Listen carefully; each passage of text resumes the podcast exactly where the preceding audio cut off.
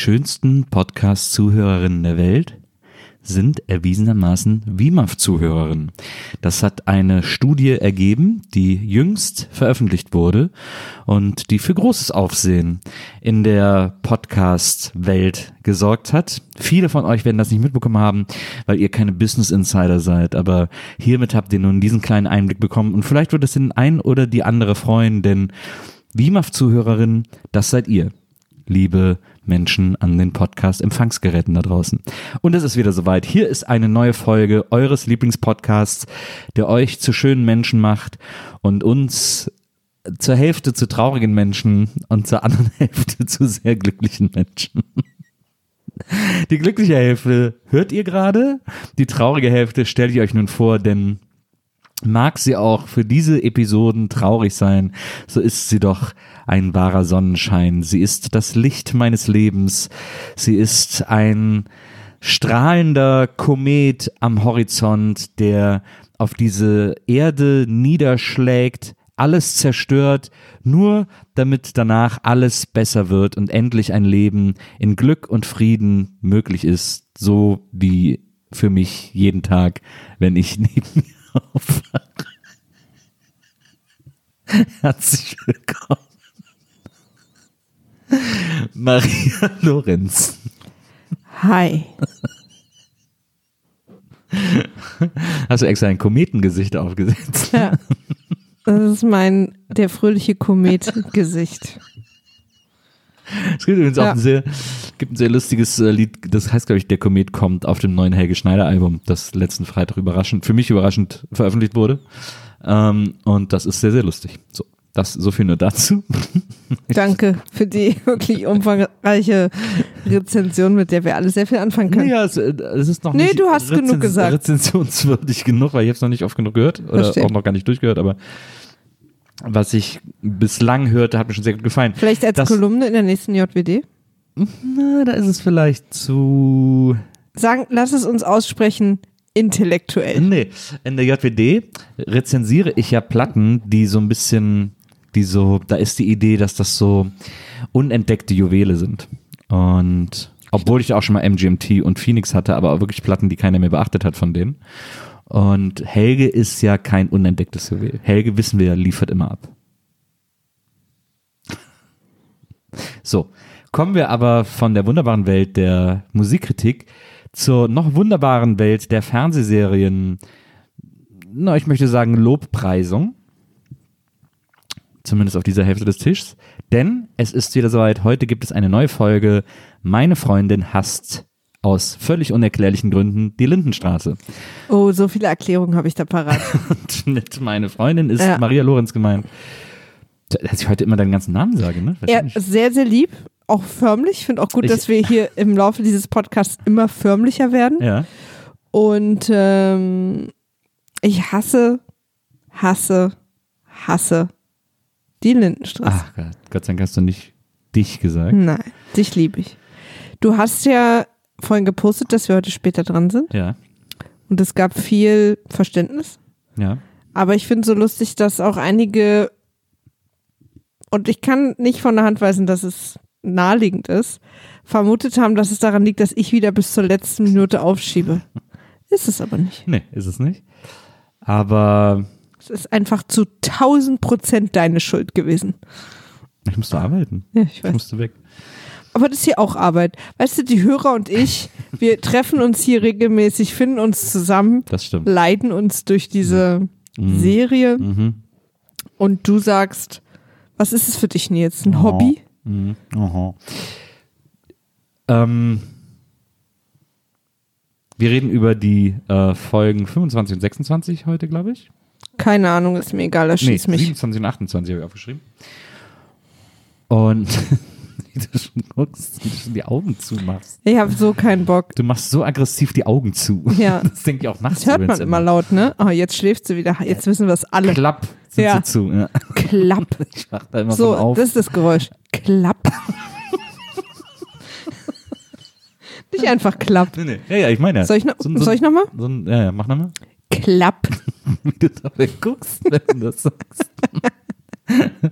so machst du so. Ja, ich weiß. Ja, Aber sonst kann ich das Geräusch nicht authentisch auslösen. klar, verstehe ich. Verstehe ich klipp und klar. Klipp und klapp. Die Ritter des Rechts, oder was? Ja. die die Nacht durchflattern? Ja. Was? Die erste Folge heißt Geld. Und zwar sehr weit auseinander geschrieben. Ja, weil das sonst wahrscheinlich komisch aus dem Bildschirm. Aber warum? Das ist einfach ein kleines Wort. Aber die haben dann irgendwie für den, für den Titelscreen die Buchstaben so ganz weit auseinandergezerrt. Das ist eigentlich, eigentlich heißt die Folge G-E-L-D. Aber leider habe ich auch wieder keins bekommen für meine Schmerzen. Du hast bei der Folge, glaube ich, das Featuring vergessen. ne? Ich- Deswegen bei der die jetzt gar nicht zweiten so auch. einleiten. Achso. Ich habe bei beiden Folgen kein Featuring Ja. und ich habe auch zu beiden Folgen relativ wenig aufgeschrieben, weil es ich fand nicht so viele aufschreibenswürdige Sachen gab, ja. aber ich war heute früh auch schlecht drauf. Was vielleicht daran liegt, dass ich die Lindenstraße gucken musste. Also ein, ein Catch-22. Ich fand, dass es zwei, no, es sind so ein bisschen, es sind so Rampenfolgen. Also sie sind beide, ja, ja. beides nicht so Knaller, aber beide sorgen, also man merkt bei beiden, da wird jetzt so, wird jetzt angemeldet. Stimmt, es wird ganz viel angemeldet, aber es passiert nichts, ne? Ja. Also diese, die Hochzeitssache wird über zwei Wochen angemeldet, die, dass der, dass der Sohn von dem Arzt irgendwas komisches macht, wird angemeldet. Ja. Henny und Franz, da knallt es irgendwie demnächst, aber es ist alles nur so, es wird alles nur so aufgebaut. Genau. Und ich dachte so die ganze Zeit, was denn jetzt? Und wir vermissen, und damit meine ich, Immer happy. Du brauchst es gar nicht erklären. Sprich einfach weiter. die Beimers sind lange nicht, die waren auch in den letzten beiden Folgen nicht dabei. Mhm, das stimmt. Wahrscheinlich hatten die da gerade Urlaub in der Produktion oder so. Meinst du, dass die in der Produktion immer vergessen haben, dass das nicht wirklich eine Familie ist und denen deswegen immer zusammen Urlaub geben, damit sie gemeinsam wegfahren können? Nee, aber was bringt's denn, eine halbe Familie zu erzählen? Also wenn die Hälfte nicht da ist, kannst du ja die Familie nicht erzählen. Ja, danke, dass du mir das erklärt hast, weil ich habe das extrem ernst gemeint. Das ist ja geil, wenn, Helga und Klausi im Urlaub sind und dann in der Folge dann immer so, man immer so Hans und so das halbe Zimmer sieht. Und, so, und er immer so ins Nichts ruft. Und dann immer schnell weggeschnitten wird, bevor Helga antworten würde. Würde uns zu 1000 Prozent nicht auffallen, Nee, bestimmt. nicht. weil es eine sehr, sehr gute Serie ist. Geld heißt also die erste Folge, die damit losgeht, dass Gabi, muss man jetzt mal sagen, also bei aller Liebe, aber Gabi sucks ass. Ja, aber auch weil ja Benno es sagt. Ja, aber Benno ist ja irgendwie, Benno hat ja einen Fehler gemacht und sich dafür entschuldigt. Aber der Fehler ist halt krass. Er hat einfach ihr Geld genommen, komplett ihr Geld und ohne zu fragen in ein altes heruntergekommenes Haus gesteckt. Nicht nur ohne zu fragen, sondern auch, wo, sie hat gesagt, sie will es nicht. Und er hat ihr beides Geld genommen und hat es da reingesteckt. Das ist nicht okay. Da wäre ich auch eine Weile sauer. ja. Aber sie ist ja so sauer, dass sie sich Ja, sie in ist eine halt andere ekelig. Affäre Ja, also diese, stürzt. diese Affärensache, die nervt halt total. Und sie ist aber so, sie ist so verliebter Teenie-mäßig, das nervt so kolossal, weil am Anfang der Folge hängt da irgendeine Notiz am Spiegel, Phil Segers bleibt noch mal eine Woche weg. Ja, weil für Singers auch die Faxen dicke Ja, hat. Und sie ist so, oh, oh Gott, oh Gott, er ist weg, oh, oh, und so. Und hat sich auch so wenig unter Kontrolle, dass sie das dann auch so laut sagt. Aber keiner hat sich unter Kontrolle. Auch schon alles, was, wie heißt die, die, die, die den alten Mann da heiraten will? Meister Eder? Genau. Bertha Gries, äh, also noch nicht Krise, Bertha Nolte. Bertha Nolte, in jeder Szene, egal worum es geht, macht sie die ganze Zeit Gesichtsausdrücke, als würde sie in einem Shakespeare'schen Drama Ja, aber das sein. ist ja immer so ein bisschen äh, Berthas Ding. Das, das wird sich auch nicht ändern. Das ist ja so ihr, ihr Way of Acting. Aber es ist, es ist irgendwie uncool, wie, wie Gabi Benno die ganze Zeit so, auch so diese Phil Segers Sache, dass sie so da ihre Zukunft drin sieht. Ist so, ist so bescheuert und Zumal so ja auch der. Phil ihr auch schon mehrere Mal gesagt hat, dass das, äh, Genau. dass sie sich das abschminken kann, Ja, oder? Genau. Und da ist sie dann am Morgen, sagt sie so, ach ja, der feine Herr Segers, sagt sie so für sich alleine. Und dann steht halt Benno im Zimmer und sagt so, wie, was ist denn mit dem? Und das ist halt so, okay, schlauer Move, Gabi. Und dann sagt sie immer, ja, der äh, verspätet sich. Der muss mir noch Miete zahlen, keine Ahnung. Das Ich habe als nächste Notiz, normalerweise ist ja so, dass wir gucken und sofort aufnehmen. Deswegen weiß ich dann immer noch alles. ja. Jetzt sind ein paar Stunden dazwischen. Meine nächste Notiz ist die Stimmung in der Küche. Zwischen, zwischen Gabi und nee, Benno. weil das ist, die erste Notiz ist schon Gabi und Benno. Ist eine Menge in der Küche, glaube ich, diesmal. Aber kann es sein, dass dann sofort Herr Griese und Bertha kamen? Ach so. Nee, noch nicht. Weil vorher sehen wir noch kurz, wie sich Henny um Maike kümmert. Maike ist das Schokoladenmädchen, das immer Schokolade im Briefkasten gebunkert hatte. Die Tochter von Henny. Und äh, die hat wohl Fieber. Also sie sagt, sie hätte Ja, sie Fieber. faked, Genau. sie faked Fieber. Man sieht, wie sie so das Haben wir alle gemacht. reibt. Ich hatte immer so 5000 Grad dann. Total realistisch. Du hast es so heiß gerieben, dass es 5000 Ja, Grad ja, angezeigt ich hat. hatte ein Lava im Zimmer dann. Zwischen den Fingern, oder? Ja, Aber zeigt ein Thermometer 5000 Grad an? ja.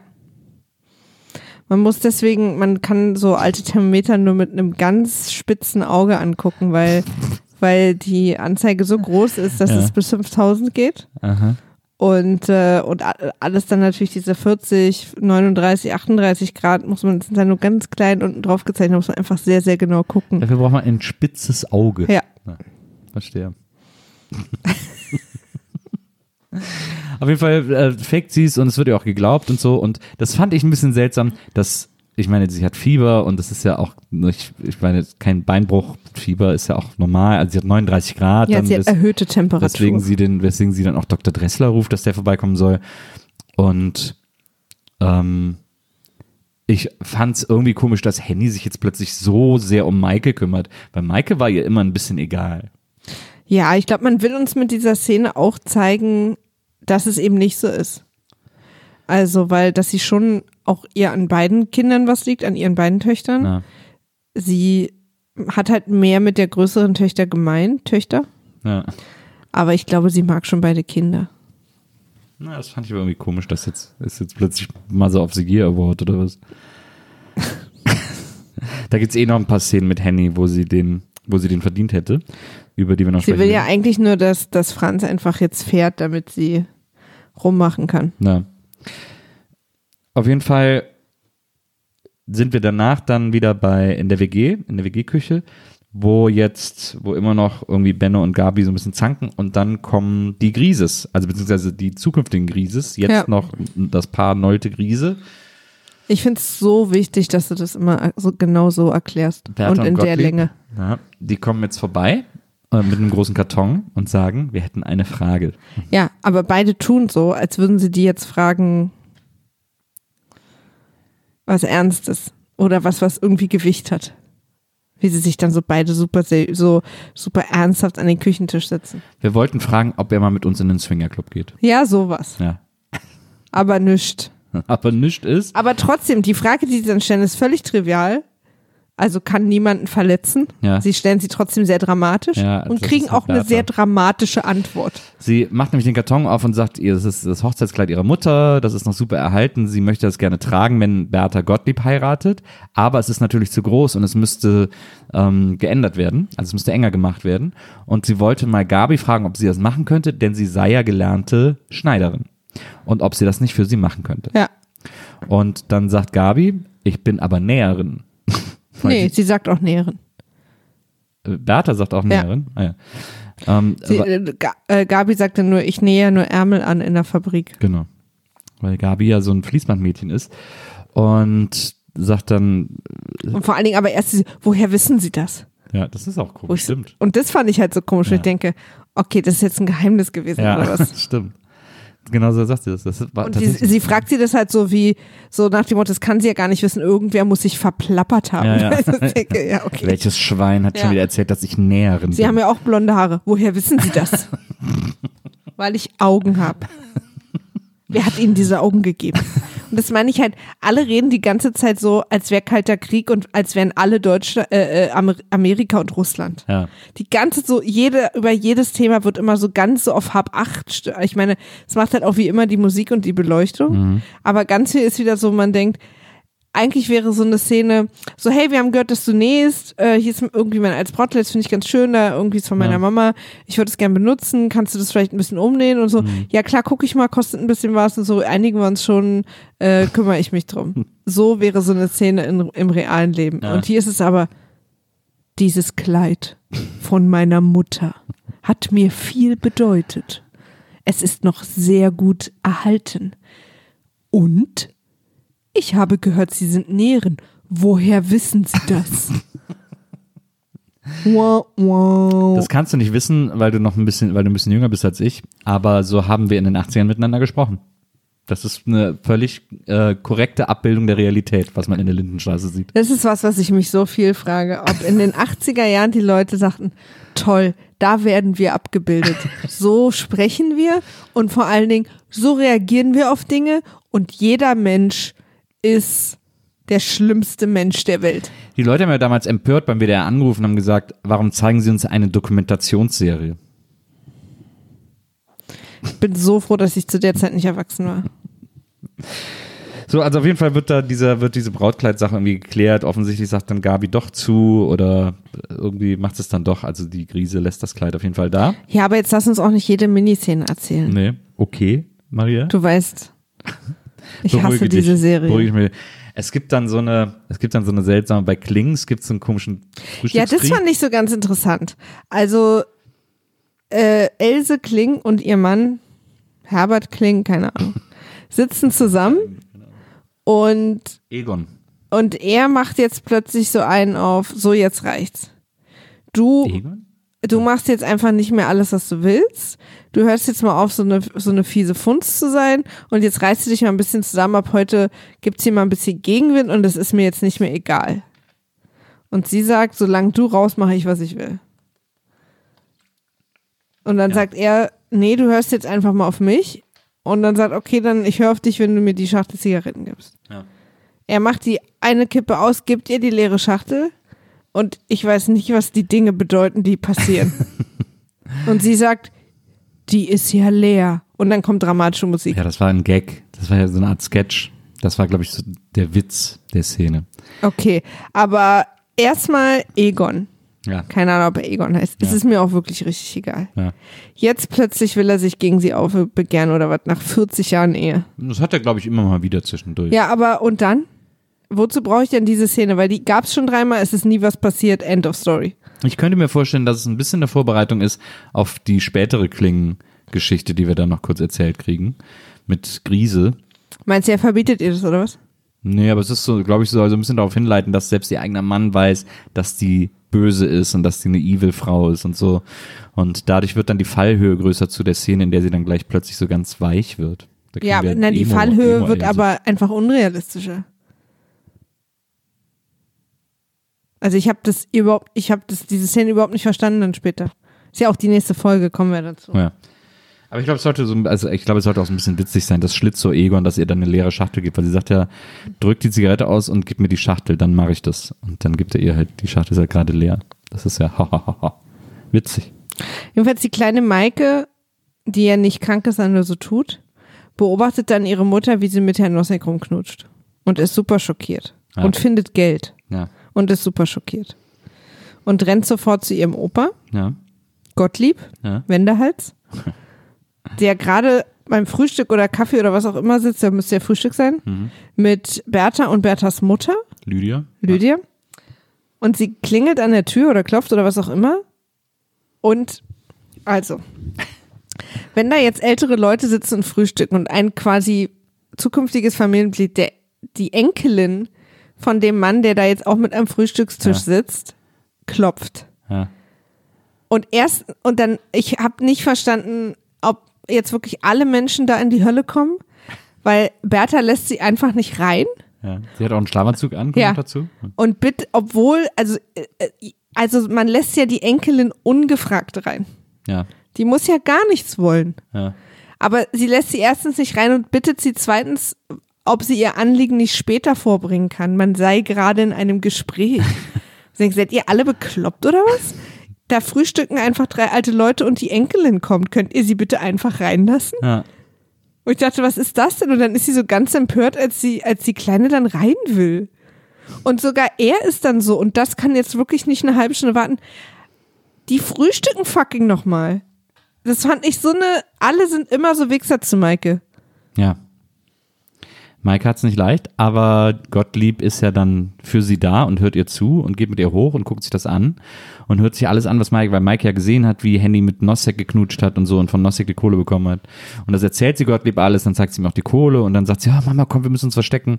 Und Gottlieb sagt dann, nee, Henny, wir müssen es jetzt, we gotta face it. Wir müssen jetzt mit, mit Mama darüber reden, wir müssen mit Henny darüber reden.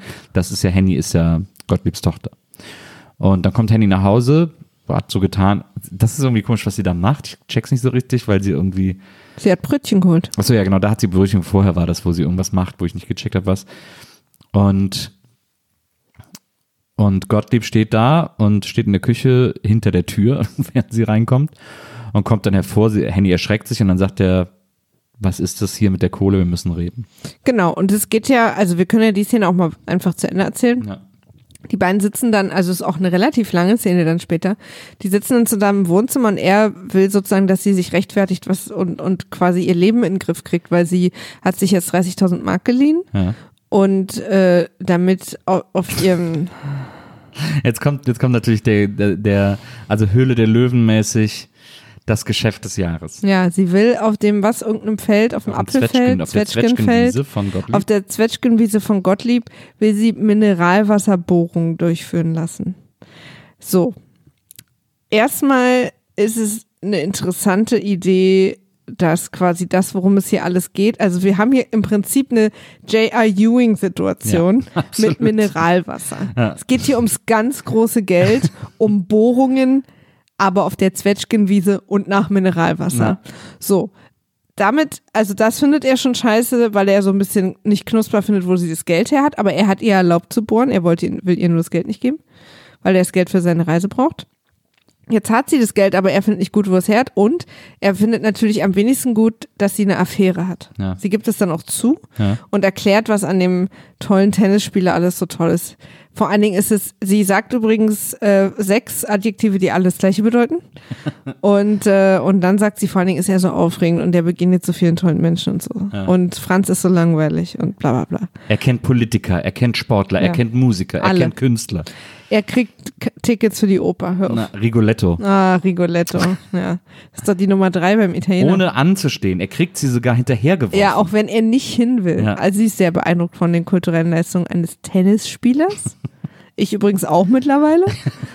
ähm, und sie will sich von Papa auch nichts sagen lassen. Und er, am Ende fragt er sie einfach, was willst du denn? ja. Und dann zählt sie so auf, was das sie ist der will. Hammer. Das ist der absolute Hammer.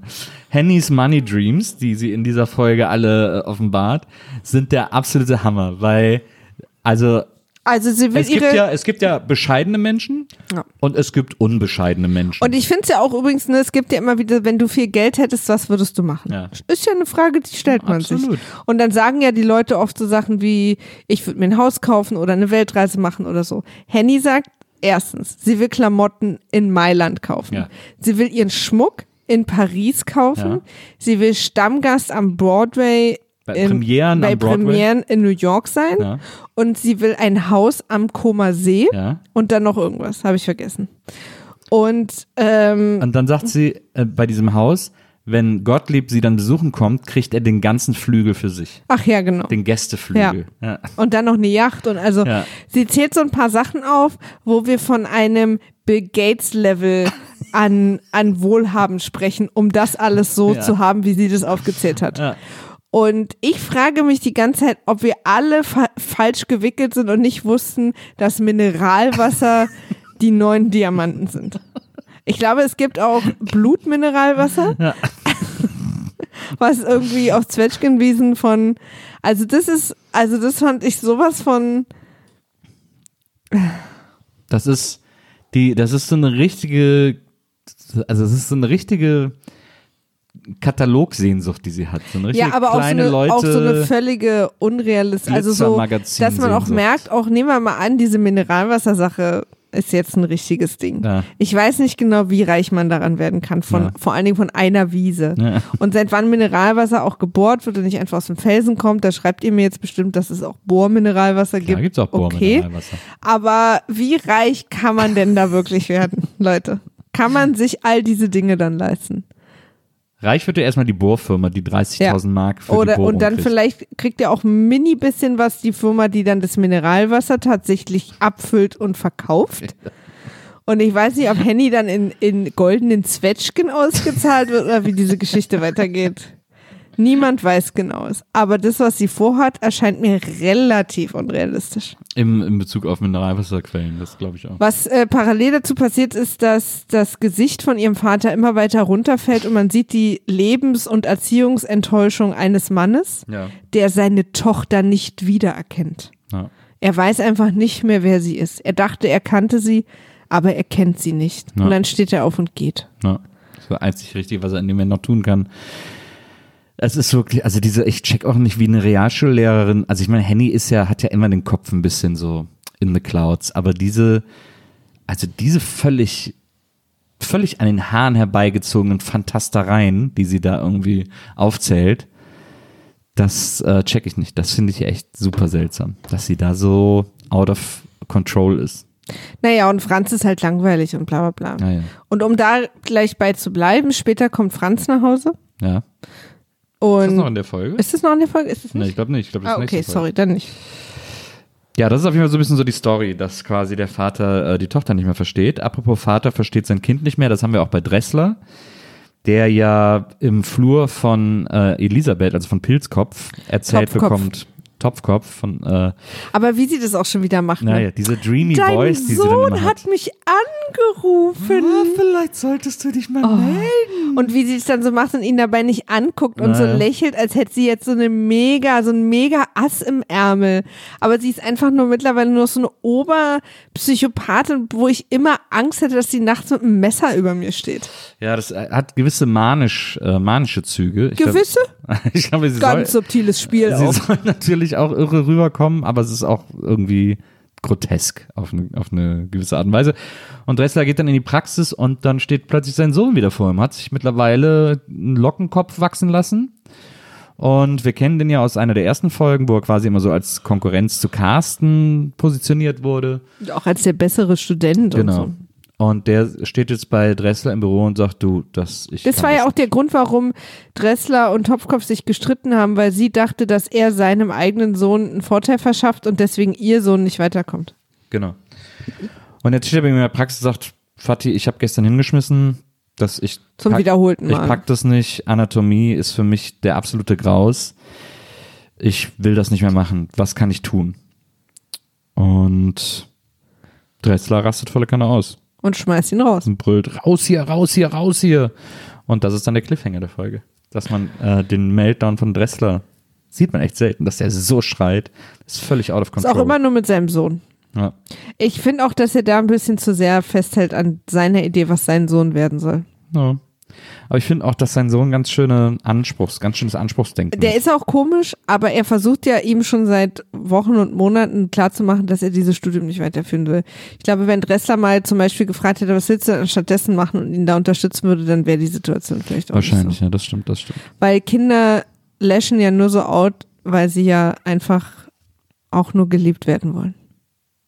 Dann ist die Folge vorbei. Was wir jetzt vergessen haben und nicht kurz erzählt haben, ist, es gibt auch noch eine Szene in dieser, in dieser, in dieser Folge, wo Featuring alles Liebe zum Neuanfang, Ja. dein Sigi.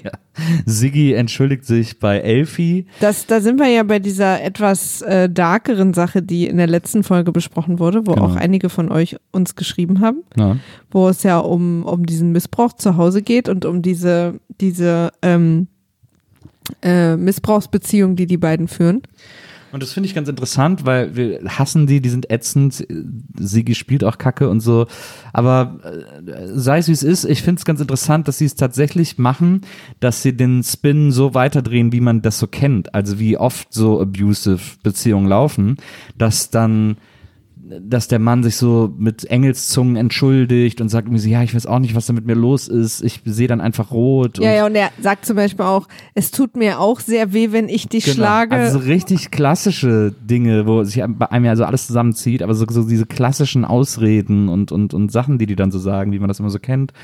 Und Elfie reagiert so schon leicht ablehnend, aber trotzdem auch so ein bisschen so, ach, ich habe ihn, aber eigentlich mag ich ihn ja doch auch und so. Ja, er Also- fragt dann auch, hast du mich noch lieb? Und Ja. dann reagiert sie zwar nicht, aber wir sehen ja schon, dass sie ein bisschen, ich meine, der Beweis, dass sie quasi ja ihn noch lieb hat, ist ja, dass sie überhaupt noch da ist. Naja, genau. Und sie sagt dann auch so, ja, ich, äh, wieso kann ich denn nicht arbeiten gehen? Und er sagt sie, ja, das, ist doch, das soll doch eine Frau nicht. Und dann sagt sie, aber wir haben doch dann mehr Geld, das ist doch cool. Und da ist er auch so, hm, ja, na klar, cool ist es schon. Also das kapiert er dann schon auch und so. Und das finde ich ganz interessant, dass die, dass die Geschichte der beiden so weitererzählt wird. Also eigentlich könnte man sagen, dass das auch eine Anmeldung ist, weil da muss ja jetzt noch was, noch mal was krasses passieren. Das Wenn- kann ja nicht so auslaufen jetzt. Nee.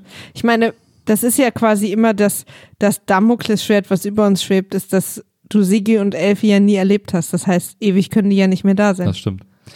Die müssen nach dem ersten Jahr auf jeden Fall weg sein. Und mit Damoklesschwert meine ich mega Freude am Horizont. Wir kommen dann zur zweiten Folge, die hat einen etwas längeren Titel, nämlich Das Hochzeitskleid. Oh, da hatte ich schon direkt keinen Bock mehr. Und so unspektakulär wie der Titel ist, auch ein bisschen die Folge, muss man ehrlich gesagt Und sagen. auch das Hochzeitskleid. Und auch das, naja, wobei da wird noch drüber zu sprechen sein, Das ist so äh, wenn wir beide jetzt gleich in die, in die detaillierte Fashion-Analyse gehen. Aber vorher noch, was passiert noch in der Folge? Am Anfang sieht man den Sohn von Dressler, der irgendwie so Junkie-mäßig vor der Tür im Auto wartet und Ja. so alles beobachtet und dann in, ins Haus geht, wenn er glaubt, dass keiner mehr da ist, weil er noch einen Schlüssel hat. Mit brennender Kippe. Mit brennend, stimmt, er geht mit brennender Er Kippe macht die auch Haus. vorher im Auto an Ja. Und nestelt dann ganz aufgeregt die ganze Zeit mit der brennenden Kippe. Damit will man uns, glaube ich, sagen, guck mal, was das für ein Drogi ist. Ja, dass er so ein bisschen nervös ist. Ja, und so, dass der raucht, der muss jetzt immer rauchen, weil Ja, so ein Drogi ist. Und aber er schleicht sich in die Praxis seines Vaters mit brennender Zigarette. Ja. Wow. Und klaut irgendein teures Bild. Ja, irgendein, Bild, wo er sagt, Und springt dann schnell ins Auto, das ist mindestens 2000 Mark wert. Genau, zu irgendeiner Frau, die wir noch nicht kennen. Dann gibt es die große, achso, dann gibt es die große Kiosk-Story, weil ja Gottlieb, wenn er jetzt auf, auf äh, Schiffsreise mit, mit Bertha geht, den Kiosk irgendwie halten will oder muss, aber nicht weiß, soll ich ihn zulassen, soll ich jemand anders reingehen lassen, soll ich ihn Ich verkaufen? finde auch gut, dass er die ganze Zeit irgendwas sortiert und macht und die zwei Frauen putzen, weil das ist halt keine Naja, Männersache. Der wird jetzt gerade erstmal aufs, aufs Schließen vorbereitet, der Kiosk, die Frau Benasch, ich weiß immer nicht, wie sie mit Vornamen heißt, und Bertha sind bei ihm und dann sagt Frau Benasch, ja, ich habe eine Idee, was sie machen können und dann sagt er, was denn? Und dann sagt sie, ja, kann ich Ihnen nicht sagen, ich habe versprochen, ich sag's nicht, ich schreibe es Ihnen auf den Zettel. Sie bla, hat bla, einen bla. Schwur geleistet. Ja. Und zwar hat sie den Schwur geleistet, dass sie dieser alten Schachtel nie was Gutes tun wird. Ja. Und tut sie aber doch, indem sie dann auf einen Zettel einen Namen schreibt von einer Person, von der sie glaubt, dass sie geeignet sei, diesen Kiosk zu führen in Gottliebs Abwesenheit. Das ist so ein bisschen so, ja, ach, ich finde, die, diese ganze Kiosk-Geschichte ist so, die ist auch so uninteressant. Mein Gott, da macht den halt irgendwer. Warum? Ja, und dann vor allen Dingen auch so, also wir können die auch weiter erzählen. Also es ist dann, er geht dann zu Else Kling und bietet ihr quasi an, dass sie den Kiosk führen kann, solange er äh, mit dem Boot unterwegs ist. Ja. Und er weiß halt noch nicht sechs Monate, neun Monate, er weiß es nicht genau. Und sie ist gerührt ja. und ich verwirrt, genervt. Sie sagt auch, ich weiß gar nicht, wie das geht mit dem Lotto und Totto und so. Jetzt habe ich Wienerisch gesprochen, obwohl sie ja Bayerin ist, aber es ist äh, für Außenstehende, die rutschen dann, wenn sie Bayer sprechen wollen, oder Münchnerisch manchmal ins, ins Wienerische ab. Tut mir leid an beide Bevölkerungsgruppen. Bisschen mehr tut's mir für die Wiener leid, die hier zu Unrecht mit Verbeiert werden. Schlamm beworfen wurden. Naja, es ist insofern ein bisschen komisch, weil es eine der ganz wenigen Folgen ist, ich glaube in der kompletten Historie der Lindenstraße, in der man Else Kling gerührt sieht. Und es gibt schon einen Grund, warum diese Figur das so selten ist, weil wenn sie das nämlich spielt, hat man das Gefühl, die bricht sich gleich das Gesicht. Also es ist so, es scheint ihr so gegen das Naturell zu gehen, demütig zu sein oder, oder gerührt zu spielen, dass ihr das wahnsinnig schwer fällt. Ich finde auch dieses nie jemand irgendwie, es nimmt mich ja niemand mehr ernst. Alle halten, alle denken, ich bin nur Putzen und Tratsch. Ja. Und ich dachte die ganze Zeit, willst du mich verarschen? Ja. Ja, ja, es wird da plötzlich so eine, so eine klinische Deepness, als wenn die auch so reflektiert wäre, dass sie so sagt, so, alle denken immer nur, ich würde putzen, und, dabei und vor allen Dingen, als, als würde, ja. Und, als, und vor allen Dingen, aber jetzt sieht endlich jemand, was ich wirklich kann, Ja. einen Kiosk betreiben. Und, äh, und auch so, als hätte sie es nicht in der Hand, dass alle sie für ihren Klatsch und Tratsch Genau. verurteilen. Na, genau. Also sie ist doch genau, wie sie sein will. Und deswegen fand ich diese Szene so verwirrend. Ja, es soll so eine Ambivalenz gezeigt werden. Ja, also ich hätte so verstanden, wenn sie, wenn sie so ein bisschen grummelig so irgendwie sagt, ja, wegen mir, dann mache ich das halt. Ja. Aber glauben Sie nicht, dass sie da nicht ohne irgendwie Ke- Geld rauskommen oder so. Und dann freut sie sich halt heimlich. Aber so, dass sie da jetzt so Tränen in den Augen kriegt und dass wir dann, weil das würde jetzt nur Sinn machen, wenn sie ab jetzt netter wäre. Naja. Und Ja, ich so- gehe davon aus, dass sie das nicht ist. Nee, das soll ja so eine komische klinische Ambivalenz gezeigt werden, aber das funktioniert hinten und vorne nicht, weil das gar nicht in dieser Figur angelegt ist und das kann man auch nicht behaupten, weil es wirklich keinen Sinn macht. Also nicht, wenn es psychologisch Sinn machen sollte, dann müsste sie halt höchstgradig schizophren sein, um so unterschiedlich darauf zu re oder das so unterschiedlich zu lesen. Das ist irgendwie, das macht wirklich gar keinen Sinn. Das, ich bin auch, ich werde jetzt richtig sauer, je mehr ich drüber nachdenke das, was uns da vorgesetzt wird, Maria, was da aus unseren Gebühren mit unseren Gefühlen gemacht wurde, ist der blanke Hohn in dieser Folge. Mein Freund hasst die Lindenstraße. nee, dein Freund hasst Folge 28 der Die Folge fandst du doof? Naja, ich, ja, ich fand sie halt ein bisschen, es ist irgendwie keine, ja, ich fand sie, glaube ich, doof. Ich fand sie doof, weil das A, wie gesagt, eben so eine Zwischenfolge ist und B, irgendwie alle darin irgendwie doof sind. Ich finde, alle in dieser Folge nerven. Also diese Klingsache, überhaupt, dass diese Kiosk-Geschichte so breit getreten wird, nervt schon. Dann auch diese Dressler-Story, dann geht's ja um den Sohn und er klaut das Bild und dann und dann sagt er irgendwie so, ja, äh, mein Vater hat nie dafür gesorgt, dass ich was anderes mache und so. Also der Vater ist so verantwortlich und dann kommt er da, kommt er mal wieder nach Hause und dann sagt der Vater, ach, du hast noch einen Schlüssel, hm, her damit. Dann nimmt Dressler ihm den Schlüssel ab, was ja auch assi ist und irgendwie und fühlt sich dann auch noch so ganz so, ja, jetzt hab ich den Schlüssel, jetzt kommst du wieder an. Du wolltest doch erwachsen sein, jetzt musst du auf eigenen Beinen stehen. Genau, also das ist irgendwie so, das weiß ich auch nicht. Und der Sohn bricht dann vor ihm zusammen, Vater, ich brauche deine Hilfe. ja. Und dann reagiert er nicht drauf, wo ich auch so denke, ich verstehe, dass er streng sein will, aber er ist ja auch ein Vater. Ja. Und dann kommt auch noch Franz, der irgendwie zu Henny sagt, so jetzt erzähl mir doch mal, was ist. Und Henny irgendwie so, wie, was denn und so. Und Franz sagt, jetzt sag mal, bummst du jeden Tag mit dem? Und sie sagt, stell mir doch nicht solche Fragen. Und äh, Zwisch- Und genau so ist die Stimmung die ganze Zeit. Ja. Und dann zwischendurch lächelt er so und sagt, hast du gesehen, dass ich das abgenommen fand ich habe? aber sehr niedlich. Und sie sagt dann, Kompliment. Ja, das fand ich aber sehr niedlich von ihm. Er, weil er noch nicht bereit ist, Henny loszulassen. Und Ja, deswegen, gibt sich richtig Mühe. da gibt sich richtig Mühe und dann später im Bett auch. Weil hat was er ja eigentlich das größte Mühe geben für mich ist, und das habe ich jetzt erst in der Folge verstanden, ist, dass er das die ganze Zeit wusste, Ja. aber sie quasi in Ruhe lässt und gar keinen Streit anfängt, damit sie für sich rausfindet, was sie will. ja. Und welcher Partner macht das denn? Also wie sehr muss man denn, also weil wenn, wenn normalerweise, wenn man rausfindet, dass man betrogen wird, Na, macht man doch sofort ein Fass auf. naja. Aber das finde ich auch, ich finde das, und er ist jetzt, er hat, er ist jetzt an einem Punkt, wo er sagt, ich kämpfe jetzt um Henny. Ich fände es übrigens auch völlig gerechtfertigt, wenn er von Anfang an gesagt hätte, nee, nee, nee. Ah, ja. ja, aber es gab ja diese ganzen Folgen, wo man immer gesehen hat, dass sie spät nach Hause kam und er noch heimlich wach war und dann. Ah, stimmt, wie so ein Psycho im und Dunkeln dann lag. so, und genau, und dann da irgendwie so on, on purpose schnarcht. Und jetzt hat er halt die Faxen dicke und jetzt denkt er so, jetzt front ich sie und dann sagt das zu ihr und dann gibt es eben dieses Gespräch. Und dann später in der Folge sieht man auch noch, wie sie irgendwie im Bett sind und äh, Franz ihr so eine Goldkette gekauft hat. Und- sie sagt, sind die echt, also waren irgendwie Steine drin, so eine, ja. so eine Diamant, Steinchenkette. Stolkette, Gold, Goldkette. Und er hängt die so Handy um abends im Bett und sagt so, hier für dich. Und so, und sie, was, das hast du für mich gekauft? Und er so, naja, dann kaufe ich mir eben kein neues Auto. Was ich Ja. ganz geil fand. Die hat doch ein Vermögen gekostet. Ja. Und dann, und er, also, Wir wissen ja mittlerweile, was Henny denkt, was Vermögen sind. genau, und er geht ja extrem auf Henny ein, indem er ihr irgendwie schöne, teure, glitzernde Sachen schenkt. Also genau das, und einem sagt sogar, ist. er will, er will sie nochmal heiraten, dass sie sich nochmal Ehegelübde geben, nochmal von Null starten und vergeben und vergessen und Genau. so. Also Franz hängt sich richtig ins Zeug, aber am Ende dieses Gesprächs sagt, und Henny ist ganz kurz, dass man denkt, so, also sie hat's gecheckt und dann ist sie aber am Ende wieder so, ach, Ja, sie sagt dann auch, wenn ich nochmal heirate, dann bestimmt nicht dich. genau. Kauf dir lieber dein neues Auto Ja. und gibt ihm die Kette zurück und geht mit dem Bettzeug aus dem Zimmer. Also da äh, läuft es auch nur halb so gut. Damit hat die Folge, glaube ich, auch aufgehört, aber es gibt ja noch eine, die eine, die große Story in dieser Folge, die nämlich auch super bescheuert ist. Bertha kommt in die WG und sagt, ich wollte mal fragen, was in meinem Kleid ist, weil soll ja jetzt fertig Ja. sein. Und dann geht ein super seltsames Gehubbel und Gefummel los. Also erstmal fängt die Szene damit an, dass Gabi das Kleid anhat und sie alle in der Küche sitzen. Und Blond Robert Smith sie schminkt.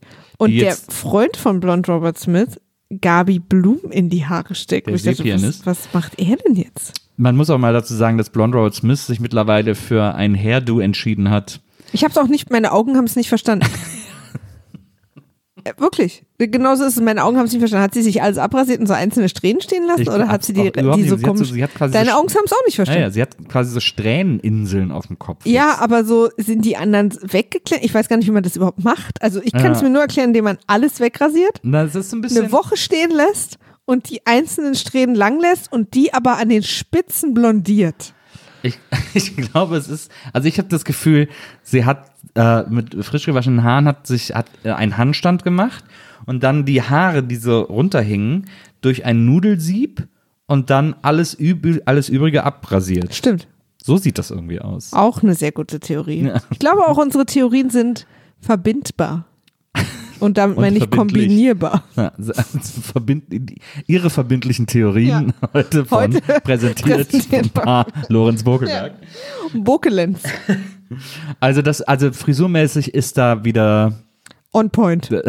Hellbecks loose. Die Frage ist, ob Benny das noch scharf findet. Aber die Beimers sind ja nicht da. Ja, eben. Die feinen Herrschaften. Ja. Sind die nicht in Urlaub gefahren? Irgendwann vor kurzem? Na, offensichtlich. Sind die nicht in der Folge in Urlaub gefahren? Naja, egal. Keine Ahnung. Sei es drum. Dann wären sie jetzt aber auch seit vier Wochen weg. Das stimmt. Und wie willst du denn das leisten? Bei gerade 2000 Mark übrig jeden Monat. Immer noch eine meiner absoluten Lieblingsreden. Und ich weiß auch von vielen von euch, dass wir da alle sehr gleich denken. An euch da draußen im Orbit, im digitalen Raum, im digitalen Zuhörerraum. Domian und ich werden jetzt hier den Rest der Folge noch irgendwie rumkriegen. Ja, und dann kommt Bertha und, ähm, und tut so ein bisschen so, als würde sie am Mordschauplatz ihrer Mutter sich umgucken. Also Benno bittet sie kurz in der Küche zu warten, während die anderen das Kleid holen. Sie ist sofort skeptisch. Und dann guckt sie sich in der Küche um, die Küche ist unaufgeräumt, ist halt eine WG-Küche, aber sie tut einfach wirklich so, als wäre sie bei Kannibalen zu Hause, das Licht würde flackern und sie wüsste nicht, ob sie jetzt die Nächste ist. Ja, so Saw-mäßig. Ja. Sie setzt ihn auf einen Stuhl und springt sofort wieder auf und dann, und dann sieht sie irgendwann, dünn, dünn, dünn, die Nähmaschine. Die Küche ist aber selbst für die Verhältnisse dieser WG tatsächlich sehr unaufgeräumt. Ja. Man sieht, dass so hinten am Herd so Ketchup runtertropft. Und alles ist so ein bisschen so sehr inszeniert, unordentlich. Ja, und dann kommt halt keiner und bringt ihr das Kleid und Bertha denkt mittlerweile, das Kleid wurde mit verkocht und verköstigt. Na, und, äh, und wird irgendwann so super psycho. Sagt mir endlich, was mit meinem Kleid ist! Ja. Und fest in den Honig. hat auch schon das Gefühl, dass eine kleine Soßenpalette auf dem Kleid Mhm. mittlerweile stattfindet. Und Aber sie spielt es wirklich so unfassbar beschissen, dass man die ganze Zeit denkt, Leute, kommt doch mal runter. Jetzt kommt doch mal alle bitte runter. Du sitzt in einer dreckigen WG-Küche. Du sitzt nicht auf deiner toten Mutter. Dein Kleid, darauf wartest du jetzt mit uns zusammen seit anderthalb Minuten und nicht seit vier Wochen. Du heiratest auch erst in einer Woche. Sollte dein Kleid also erst in einer halben Stunde bei dir eintreffen, wäre es auch nicht so schlimm.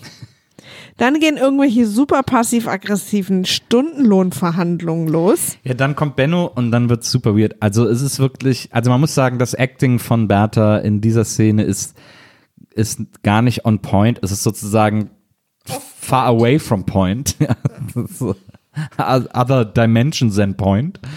Und sie ist, sie, sie spielt da, äh, die, sie spielt da irgendwie Faust, glaube ich, Faust 2, einmal komplett durch, während es eigentlich darum geht, dass sie auf ihr Kleid warten soll. Und dann kommt Benno und dann sagt er zu ihr irgendwie so, ja, sie wissen schon, das kostet 35 Mark die Stunde. Und sie weiß, 35 Mark, aber wie viele? Nee, sie ist dann auch gleich so empört. Sie ist ja gleich sauer. Ist das nicht etwas zu teuer? Und dann sagt er, na, das ist noch billig, das ist, das ist die, der Stundenlohn. Und dann Und sagt dann- er, und dann überschlägt er so, wie viele Stunden Gabi gearbeitet hat. Na ja, hier zu Hause irgendwie. Nee, das kommt noch nicht. Nee? Nee, weil das ist ja dann erst später, wenn Gabi auch mit im Raum ist.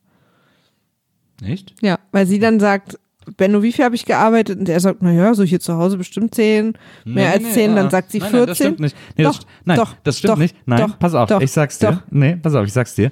Weil er überschlägt's nämlich dann und dann sagt er, aber Gabi macht ihnen sicher eine Pauschale. Ja, aber er hat noch gar keine Stundenanzahl gesagt. Die sagt er erst später, wenn Gabi mit in der Küche ist. Ach so, ja. Okay, ja. Aber er, aber jetzt sagt er auf jeden Fall die 35 Mark und er sagt irgendwie äh, äh, 35 Mark pro Stunde und dann sagt, dann sagt sie, was? Und so, er so, ja, das ist natürlich, äh, Arbeit kostet ja auch und und dann sagt er ja, ähm, ja, wie gesagt, ähm, jetzt hab ich den Faden verloren. Ja, dass äh, Gabi ihr eine Pauschale macht. Genau. So, sie ist ganz schockiert. Sie ist mittlerweile, sie denkt, das Kleid ist voller Ketchup, kaputt gegangen, Honig drauf. Sie muss 12.000 Euro zahlen. Ja. Sie ist völlig fertig, kurz davor, sie umzubringen, die Hochzeit abzublasen, alles. Und, man, und es ist jetzt, wir erzählen das jetzt kurz, als wäre das eine Szene, aber das geht ewig lang, dieses Gespräch Es geht zwischen über- oh. und, und Bertha. Das und dann kommt ewig. Gabi irgendwann rein und dann ist Gabi auch so cocky und setzt sich zu Benno, der dann auch eine Zeitung aufmacht, um zu suggerieren, mich interessiert das hier alles gar Ja. nicht.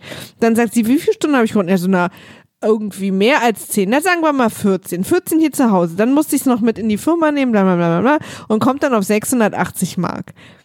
Bertha ist mittlerweile völlig außer sich. Sie sagt ja auch mittlerweile, also Gabi sagt ja auch, es sind übrigens 40 Mark Stundenlohn. Genau. Ach, Benno hat ja keine Ahnung. Es Ja. sind 40 Mark. So, und irgendwie sind dann alle so, Benno lächelt dann noch so, keine Ahnung. Und dann gehen die irgendwie raus und ziehen sie dann an oder was? Ja, die sagen, dann wollen sie es nicht mal anprobieren. Ja, also sie sagt, sie Genau, schluckt diese so. Kröte, dass das wohl jetzt 680 Mark Genau, kostet. und dann sieht sie es an. Und dann kommt später, weil das geht jetzt die ganze Folge Naja. immer so hin und her, aber das sind da, alles andere Naja. haben wir auch schon erzählt. Eben. Und dann kommt äh, Meister Eder Gottlieb?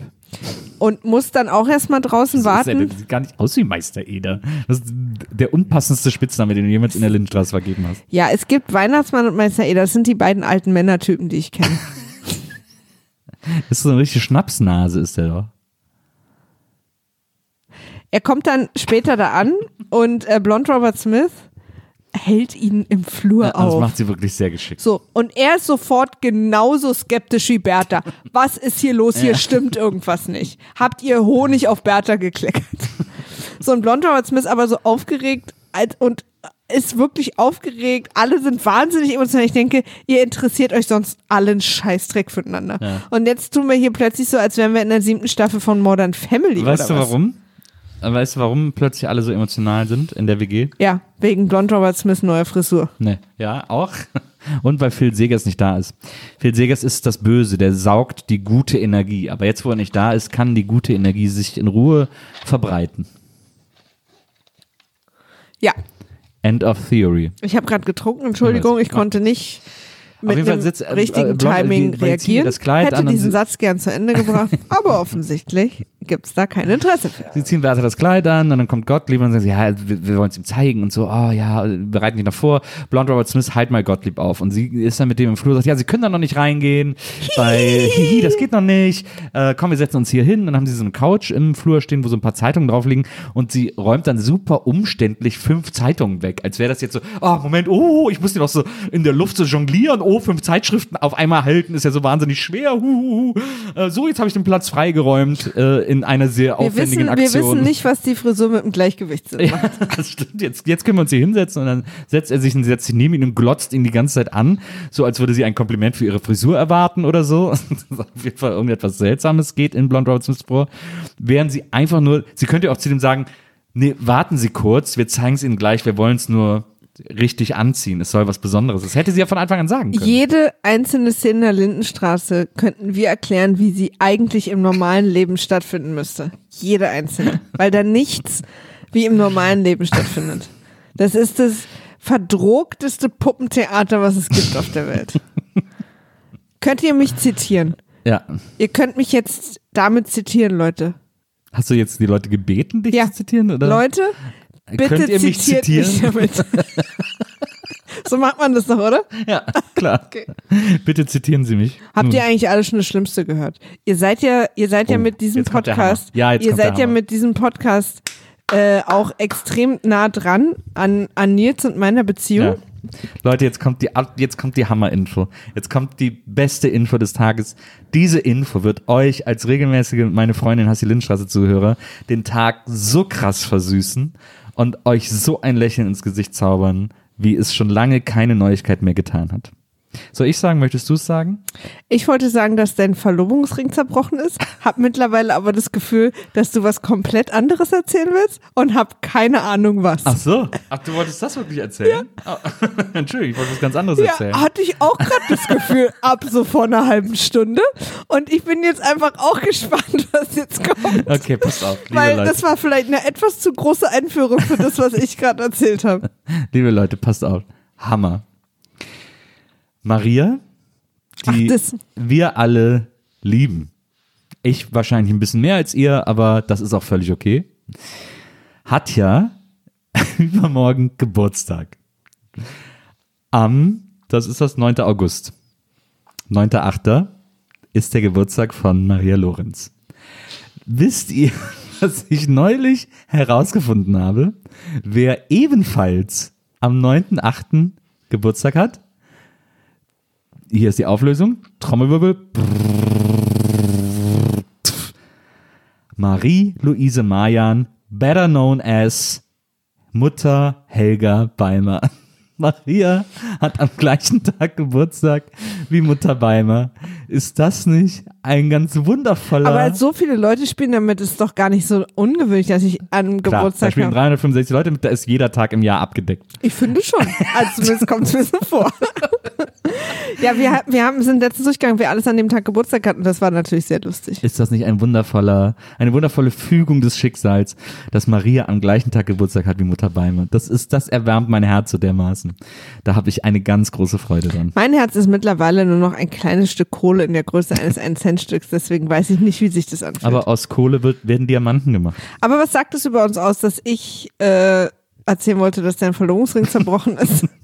Wenn du, ich fand super gut, wie du das angekündigt hast und hatte irgendwann das Gefühl, hm, glaube ich, wir gehen hier nicht auf die gleiche Story zu.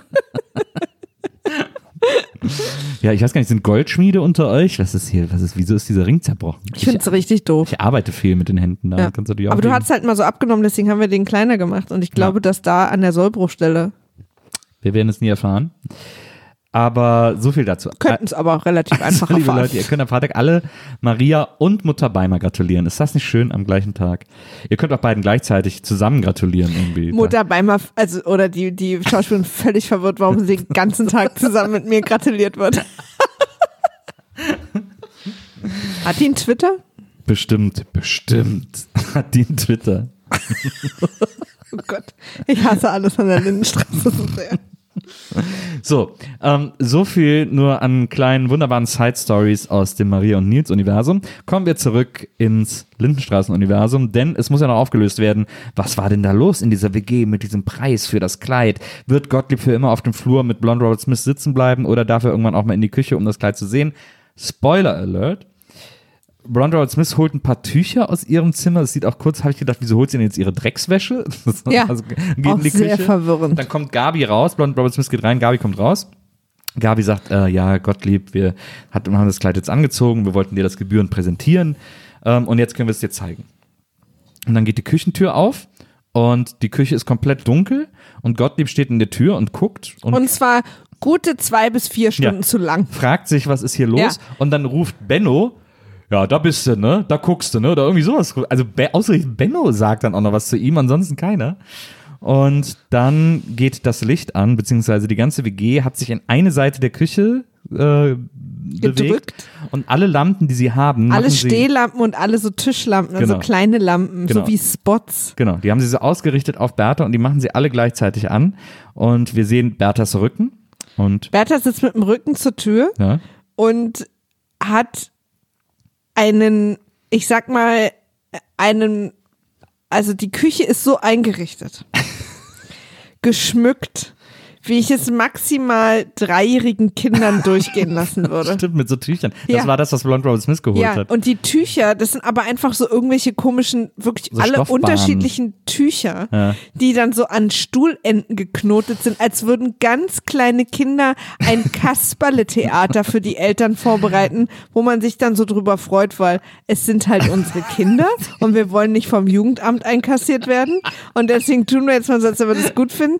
Aber diese fünf bis sechs erwachsenen Menschen finden, dass man so die Küche schmücken muss. Ich hatte ein leichtes Cirque du Soleil-Gefühl. Ja, ja, Da hat sich nämlich meine Ehre und mein Nachmittag und meine halbe Lebenszeit von der Decke runtergeseilt und ist Deine auf dem Ehre? Boden.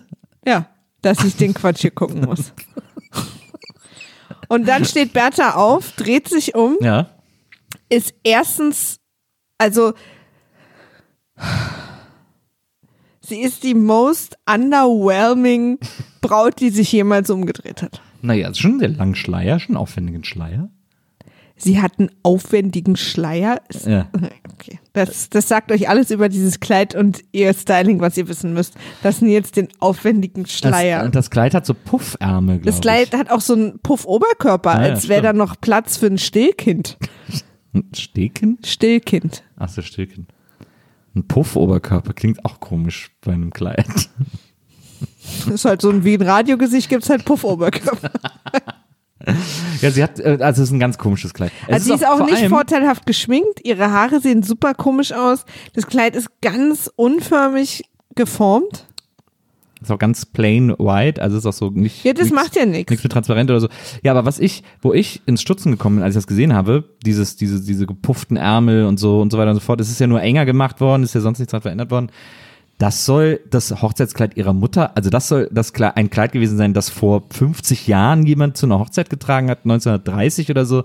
Das vermag ich kaum zu glauben. Dafür scheint Weißt es du, mir zu warum ich das glaube? Warum?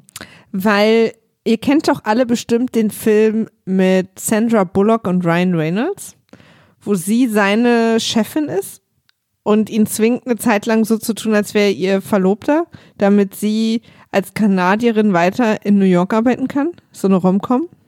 Also ich kenn's nicht. Und also sie ist ganz schrecklich zu ihm. Er ist irgendwie, arbeitet für in einem, in einem, sie ist irgendwie Chefin von einem Verlag in New York und er arbeitet für sie und er ist, glaube ich, ihr Assistent oder so und sie macht ihn total fertig. Und dann kommt aber irgendwie so diese, das Einwohnermeldeamt und sagt, sie sind ähm, Kanadierin und ihre Arbeitsdings läuft aus. Sie müssen entweder heiraten oder das Land verlassen. Und dann tut sie so, als wäre sie verlobt mit Ryan Reynolds, weil der gerade vor der Tür stand. Und dann zwingt er sie, damit er mitspielt, zwingt er sie ein Wochenende mit zu ihr zu einer, äh, mit zu ihm aufs Land zu kommen, zu einer langweiligen Familienfeier.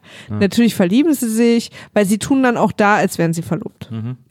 Äh, und natürlich verlieben sie sich und weil die ganze Familie das glaubt, dass das wirklich ist, ähm, bietet die Oma ihr das alte Familienhochzeitskleid an. Und es hat genau diese Form. Und das muss auch aus, ungefähr aus den 30ern gewesen sein. Ist genau die gleiche Form. Ich dachte kurz, das ist mir heute aufgefallen, es scheint in der Zeit eine Sache, also die, genau diese Form, dass Okay. es oben alles so puffig ist, so ganz Ja. komisch unförmig. Ja.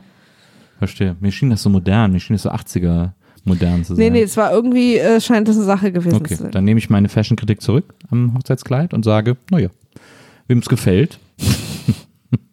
Aber sie wird uns natürlich inszeniert als, wow, was für eine Braut. Sie hat so einen komischen Blumenkranz auf dem Kopf und es sieht, also, Sie ist auch nicht vorteilhaft geschminkt, sie sieht irgendwie so total, sie sieht plötzlich so ganz grob aus. ja, sie sieht auch aus wie so eine römische Kriegsgöttin. Ja, nicht gut. Also sieht auch so ein bisschen nach Toga aus, dieses Kleid, muss man sagen. ja, und ihre Haare sind so ganz streng gescheitelt in der Mitte und dann gehen die so ganz glatt runter und ab einem bestimmten Punkt fangen sie an, ganz lockig zu werden. Also es ist nicht.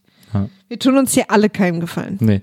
Außer Gottlieb, Gottlieb ist verzaubert, weil Herzchen in er- den Augen hat. In den 30ern Jugendlicher war, ist das halt genau sein Style.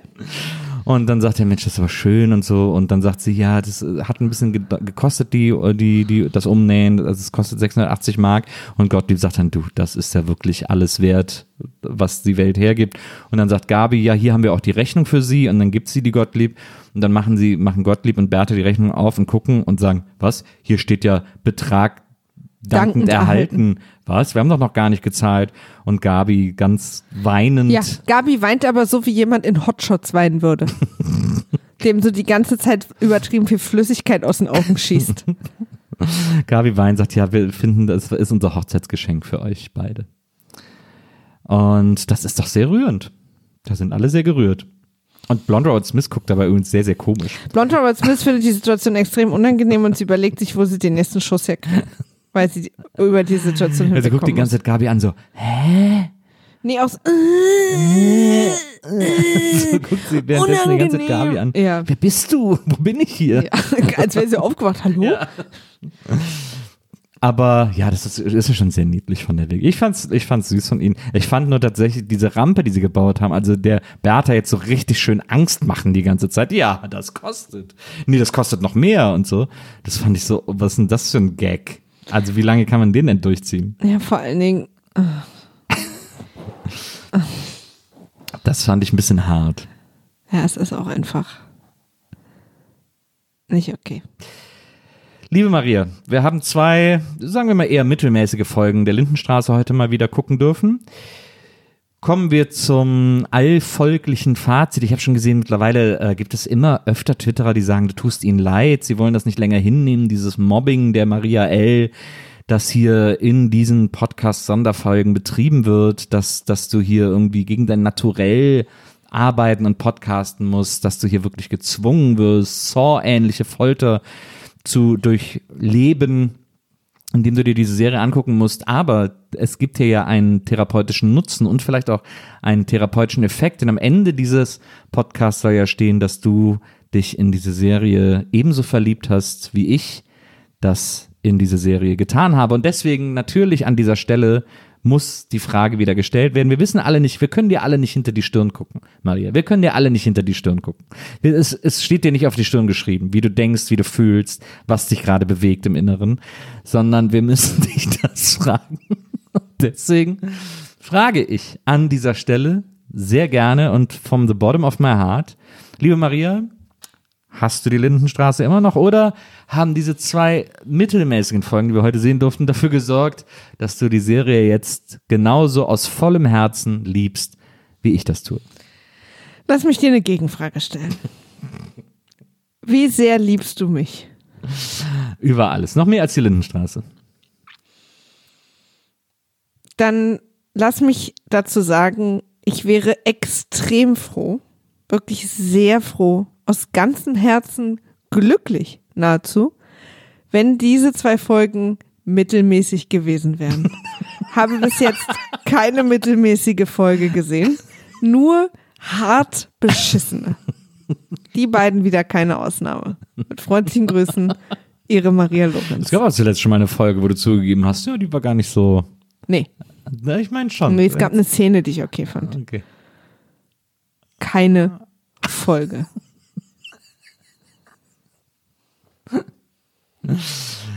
Ähm, Liebe Leute, schön, dass ihr da wart. Finde ich auch. Äh, ich bin ganz offen zu euch. Keine Ahnung, was nächste Woche passiert. Ich bin nicht da. Der Nils hat vergessen zu planen. Ja.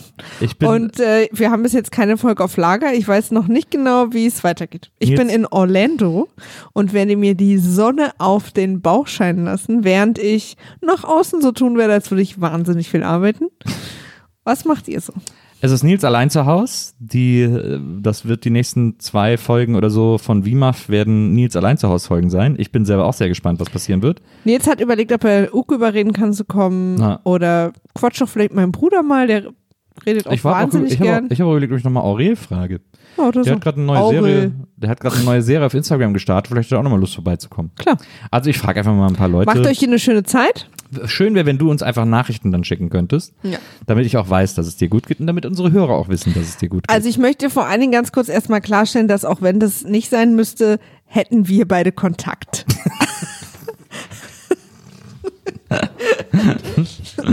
ja, das, äh, ich, aber ich denke an unsere Hörer. ja, ich auch. Verstehst du? Ununterbrochen. Ja, eben. Ich bin heute Nacht wieder schweißüberströmt aufgewacht und habe an nichts anderes gedacht.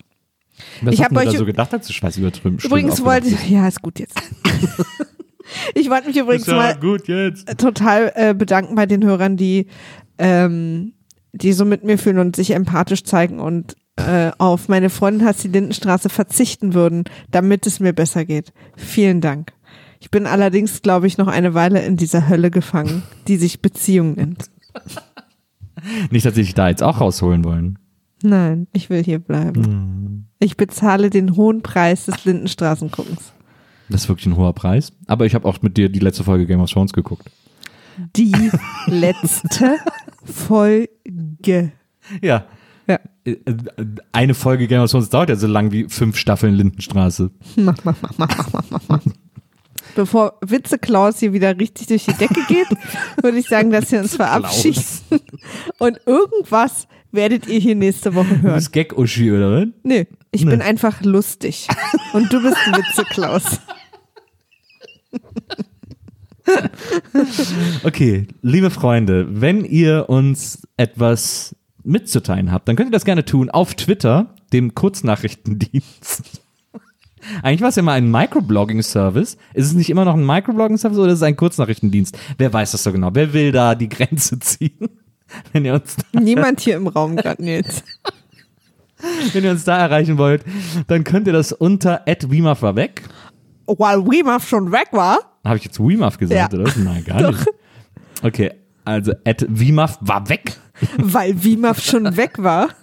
Oder ihr schreibt uns eine E-Mail an die nun folgende E-Mail-Adresse. Weemaf at poolartists.de. Wir freuen uns immer über euer Feedback. Wir freuen uns auf euch. Ich freue mich auf euch nächste Woche, wenn hier sturmfrei ist bei WIMAF. Da wird richtig, da geht hier richtig der Punk ab, sag ich euch. 20 Gäste werden hier durchgeschleust, einer nach dem anderen. Jeder darf einen Satz sagen. Wiedersehen. Tschüss. Und äh, an diese, deswegen, ich, oh Gott, wie komme ich aus der Sache wieder raus, Maria? Warte, Hilf mir. ich, ich, ich helfe dir. Klapp.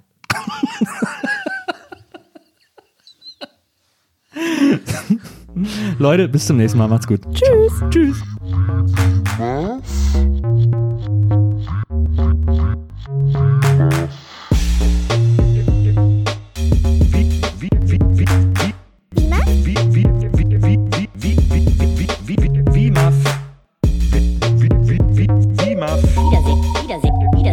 Freude. Wie, wie, wie, Muff. Wiedersehen, Wiedersehen, Wiedersehen macht Freude. Wie, Muff? Wiedersehen, Wiedersehen, Wiedersehen macht Freude. Wiedersehen, Wiedersehen, Wiedersehen macht Freude. Wie, Muff, wie, wie.